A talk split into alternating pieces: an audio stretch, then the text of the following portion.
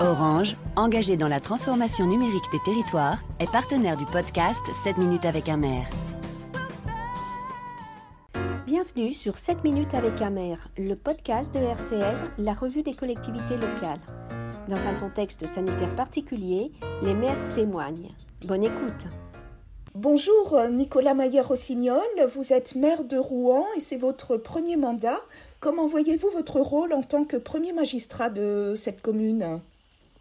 Bah, D'abord, c'est un honneur, tout simplement, d'être euh, élu, choisi par euh, les citoyens pour, pour porter le territoire, puisqu'il se trouve que j'ai la chance, le privilège d'être à la fois maire de Rouen et puis président de l'agglomération qui s'appelle la métropole Rouen-Normandie, qui fait quand même 500 000 habitants, donc c'est une des dix premières agglomérations de France. Le rôle d'un magistrat tel que le maire de Rouen, c'est euh, d'abord de porter une vision Qu'est-ce qu'on veut pour notre territoire? Qu'est-ce qu'on veut pour nos habitants? Où est-ce qu'on veut aller dans 10 ans, dans 20 ans, dans 30 ans? Bien au-delà d'ailleurs de, de notre mandat. Et cet enjeu d'intérêt général, de porter un projet de société, même si c'est un projet local, il me semble absolument fondamental. Donc d'abord, une vision. Ensuite, il faut fédérer. Il faut fédérer le rôle du maire, parce qu'il a cette légitimité démocratique, c'est d'être à l'écoute de toutes et tous, bien sûr, et puis de rassembler des acteurs des forces vives qui peut-être euh, sinon ne se seraient pas parlé ou en tout cas difficilement et qui peut-être n'auraient pas travaillé ensemble. Et puis le troisième point qui va peut-être vous surprendre, c'est que le, maire il doit aussi parfois savoir résister, c'est-à-dire porter malgré la tempête, le brouillard, euh, les lobbies, les difficultés, les réticences, parce qu'il y a rarement des solutions parfaites. Donc il y a toujours des gens qui s'expriment de façon critique, mais parfois il faut savoir tenir bon. Donc, euh, porter une vision, fédérer, et puis parfois résister. D'accord. Et quelles sont les premières mesures que vous avez fait voter au conseil municipal? Alors, nous, on a été élus euh, au début de l'été, fin juin, début juillet, à l'issue du, second tour, parce qu'il y a eu un second tour à Rouen.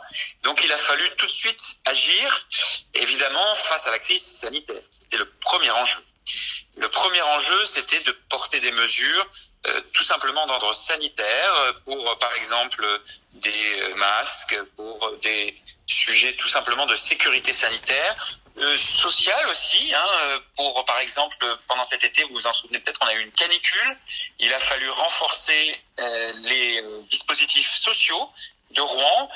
J'ai moi-même d'ailleurs appelé beaucoup de personnes âgées pendant l'été parce que la question de l'écoute, de l'attention était très importante. Et puis toujours dans le registre social, dès euh, cet été, nous avons décidé, ça peut vous paraître anecdotique, mais pour moi c'est pas un détail, euh, d'ouvrir les cours d'école pendant l'été, euh, non pas pour faire classe, mais pour pouvoir permettre à des familles qui, bon, compte tenu de la crise sanitaire, économique, n'avaient pas forcément les moyens de partir en vacances, eh bien de profiter de ces cours d'école et des jeux qui sont dans ces cours d'école pendant l'été. Et ça a été d'ailleurs très apprécié. Et puis de façon un petit peu plus large, nous avons engagé tout de suite des éléments fondamentaux de social écologie. Par exemple, nous avons voté, mais ça c'est plutôt au niveau de l'agglomération, la gratuité entre guillemets des transports en commun tous les samedis, quel que soit votre lieu de résidence, dans l'agglomération ou ailleurs, que vous soyez touriste ou habitant de Rouen. Et je crois que nous sommes la plus grande agglomération de France à l'avoir fait. D'accord. Alors, euh, vous avez évoqué la crise sanitaire, euh, les mesures que vous avez euh, prises. Comment est-ce que justement vous la gérez aujourd'hui à Rouen, cette crise sanitaire? D'abord, on la gère pas tout seul. Bien sûr, c'est d'abord une prérogative de l'État et il y a un travail à faire qui n'est pas toujours simple, mais j'essaye de le faire sans polémique et de façon constructive entre l'État, les services déconcentrés de l'État, la préfecture, et puis la, commune ou les communes. Alors il y a plusieurs euh, questions dans votre question. Hein. C'est difficile de vous répondre rapidement.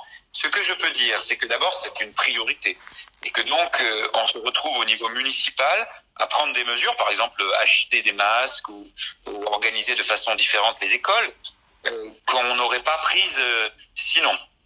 Donc première chose, réactivité. Il faut être pragmatique. Quand on a un besoin urgent, moi je suis en contact direct, par exemple avec les pharmacies, avec l'ARS et euh, bah, peut-être que dans d'autres contextes, on aurait mis plus de temps, on aurait peut-être mis plus de formes, de procédures. Là, pragmatisme, efficacité. Deuxième point, il faut être extrêmement à l'écoute. Pour notre part, on a mis en place un conseil de défense économique locale. Tous les vendredis, je reçois euh, en visioconférence euh, tous les acteurs, tous les représentants des acteurs économiques locaux. On travaille aussi avec le CHU pour faire le point sur la situation sanitaire qui, à Rouen, a été très dure au premier confinement, mais aussi dans la deuxième vague. À Rouen, la deuxième vague a été au moins aussi forte, si ce n'est plus, que la première.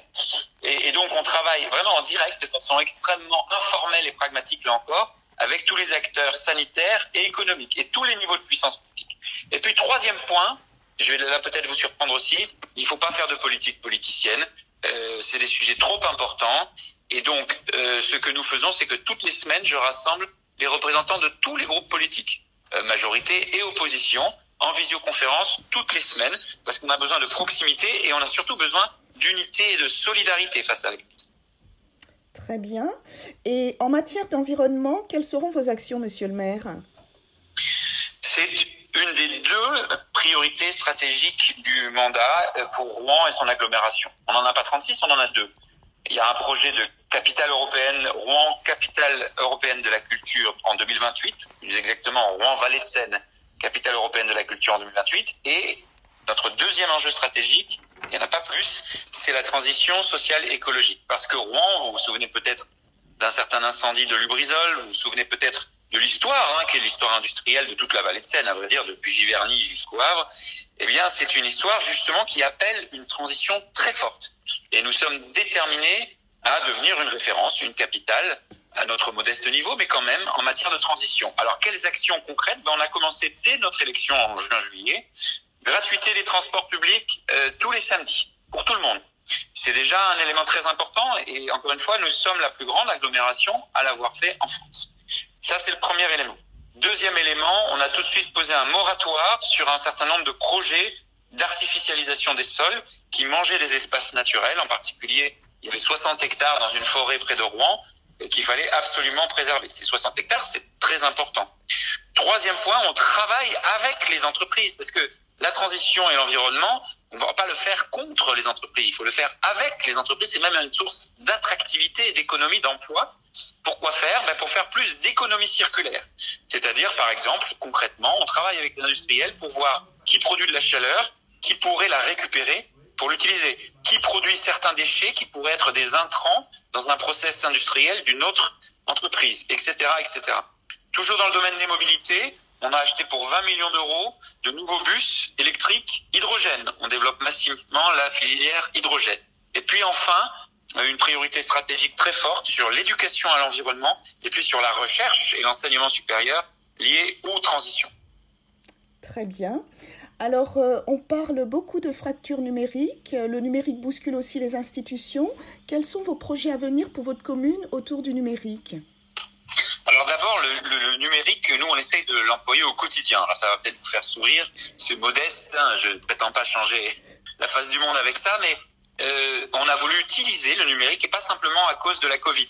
Toutes les semaines, le vendredi à 18h, je retrouve tous les, les citoyens rouennais qui le souhaitent en visioconférence, ça s'appelle Rouen Direct, et on peut directement échanger, pas juste un Facebook où on met un commentaire écrit, non, non, on peut échanger en direct avec tous les citoyens.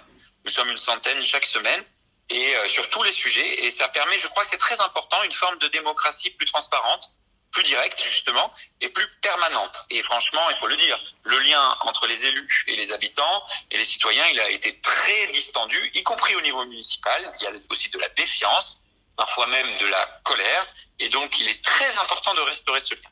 Ensuite, de façon plus stratégique, le numérique, effectivement, c'est d'abord une fracture, et donc il faut arriver à faire en sorte qu'on ait moins de zones blanches. On travaille avec les opérateurs téléphoniques notamment. C'est pas facile, je dois dire, mais on a mis en place euh, des, plans d'action plutôt au niveau de l'agglomération pour euh, résorber ces zones où il y a moins d'accès au numérique. Ceci dit, les choses quand même globalement progressent. Euh, je voudrais dire que euh, le numérique pour nous, c'est aussi un, enjeu extrêmement important d'attractivité. Parce que Rouen est à une heure et demie à peu près de Paris. Franchement, entre travailler dans une tour à la Défense, payer un loyer démesuré pour 20 euh, mètres carrés et profiter euh, d'un foncier beaucoup plus abordable, d'une proximité avec la mer, de forêt, enfin bref, d'une qualité de vie qui n'a rien à voir en habitant à Rouen, c'est beaucoup plus intéressant de venir à Rouen. Sauf que à ce moment-là, il faut pouvoir faire du télétravail, il bref, avoir accès à, un, à une bonne infrastructure numérique. Donc c'est une priorité pour nous Et donc, ce qu'on fait, c'est qu'on investit avec les, les partenaires euh, régionaux pour euh, bah, justement développer tous les accès au numérique. Et puis le dernier point qui est important, c'est que le numérique, c'est aussi un enjeu démocratique. Et les citoyens doivent être éclairés sur nos choix numériques. Je pense évidemment à la 5G, où euh, il ne s'agit pas de faire de l'idéologie, pas du tout. Moi, je suis scientifique de formation, je suis plutôt très cartésien, mais je demande quand même que les citoyens puissent être associés pour, en conscience, choisir, dans le cadre de conventions, dans le cadre d'assemblées citoyennes euh, ou de comités citoyens, eh bien, pour choisir ce que l'on veut en matière d'infrastructure numérique et ne pas juste soit céder aux sirènes du marché ou céder à d'autres sirènes idéologiques inverses. Je pense que c'est très important parce que le numérique, c'est une technologie en soi, elle est neutre, mais elle sera ce que nous en ferons. donc c'est un enjeu pour nous d'attractivité, c'est aussi un enjeu démocratique. Merci beaucoup, monsieur le maire. Merci à vous.